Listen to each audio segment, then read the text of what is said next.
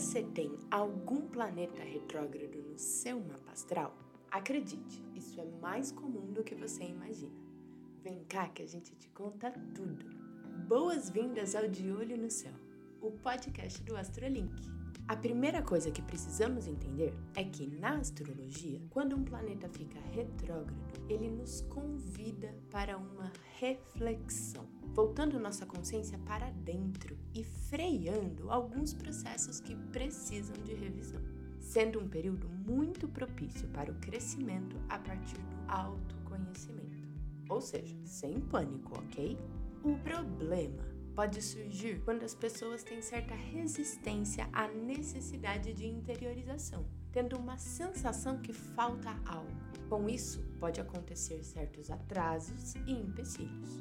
Pessoas que já nasceram com os planetas retrógrados no mapa astral podem encontrar dificuldade nos temas dos astros em questão, mas também podem encontrar força e dom para superar esses desafios ao longo da vida, fazendo disso uma poderosa potência.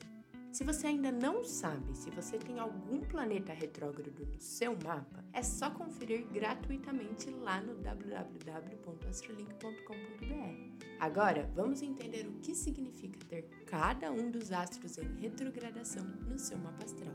Mercúrio retrógrado pode ter mais facilidade de encontrar alguns detalhes que passam desapercebidos pelos outros, embora tenha certa dificuldade em se comunicar e expressar aquilo que sente. Vênus retrógrado. A autoestima pode ficar em jogo, podendo estar em baixa. Além disso, temas como finanças e relacionamentos também podem apresentar alguns desafios. Marte retrógrado. Pode sentir mais dificuldade em agir e ter menos energia para os seus afazeres, podendo guardar certa agressividade para dentro de si. Os demais planetas, Júpiter, Urano, Netuno, Saturno e Plutão, passam mais tempos retrógrados. Então, o reflexo disso a nível coletivo é muito maior do que a nível individual.